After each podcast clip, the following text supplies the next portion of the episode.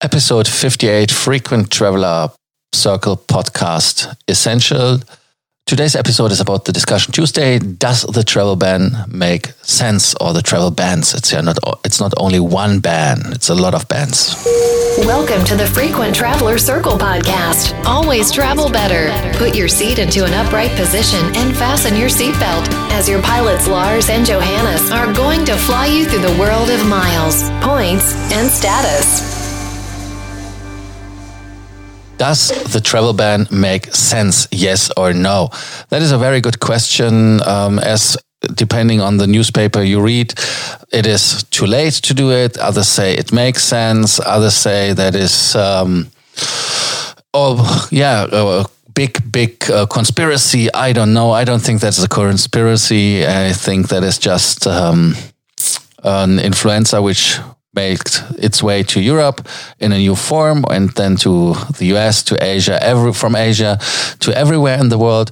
And then the main question is when you see the travel ban from the European Union and a lot of airlines which are now asking for government help are stopping operations as they have no passengers or they have not the rights anymore to fly because certain people are not allowed to enter countries. Even for the blessed germans who can enter nearly any country in the world without any headache without visas have now restrictions. Uh, when they arrive they have to go for example to a two weeks quarantine. And that is not an idea that is uh, inspiring you to fly and to enjoy your time somewhere overseas.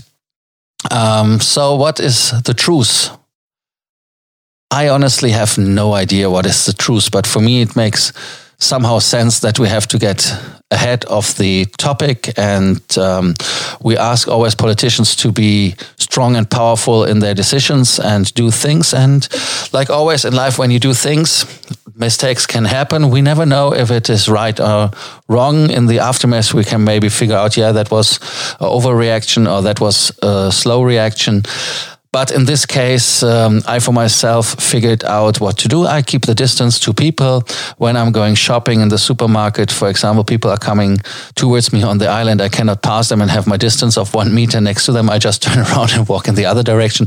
I know it's a little bit uh, crazy, but that is how you get. Uh, yeah, your mind starts working in this uh, crisis. And um, the other thing is, of course, it doesn't stop the epidemic because it's already in the or pandemic in the country, and so the travel ban makes no sense. Yeah, um, some a soccer player today, our former goalkeeper from the German national team, Jens Lehmann, who some of you maybe know because he, I think he played even in the UK, uh, said, yeah, if the damage done to the economy is not much more damage than the virus would have done.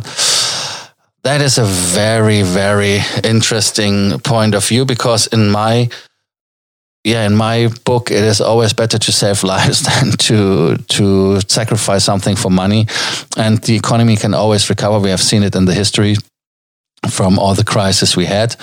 So um, yeah, like I said, for me it is the best thing to keep the distance to people, stay mostly at home or in a place which is safe and uh, don't interact with people. I even don't visit my parents as they are in the age and they have uh, yeah, medical conditions which are always pre-existing, and they are with the coronavirus in the segment where they more likely to die than to survive.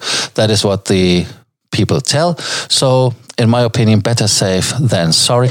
What is your opinion? What is your take on the travel ban? Do you think that makes sense or you think it's too late? Is it now too much? Um, what would be your take? to get ahead of the crisis and get rid of the crisis because the people say it takes two months, three months. Some say it can even take two years. But we cannot stop the economy and turning of the world for two years. So, um, yeah, what is your opinion on that topic? Does the travel ban make sense or is it just an overreaction? Thank you for listening to the podcast. Let us know what your opinion is about the topic. Send us, like always, your messages. We are happy to discuss with you the topics. And you will find in the show notes, of course, our contact details. Like always, do not forget to subscribe to our Frequent Traveler Circle podcast, essentials that you do not anyways, but that you do not, uh, yeah, how to say, miss any episode. Thank you for listening, and we are looking forward to get to know your opinion on this topic. Thank you for listening to our podcast, Frequent Traveler Circle. Always travel better and boost your miles, points, and status. Book your free consulting session now at www.ftcircle.com now.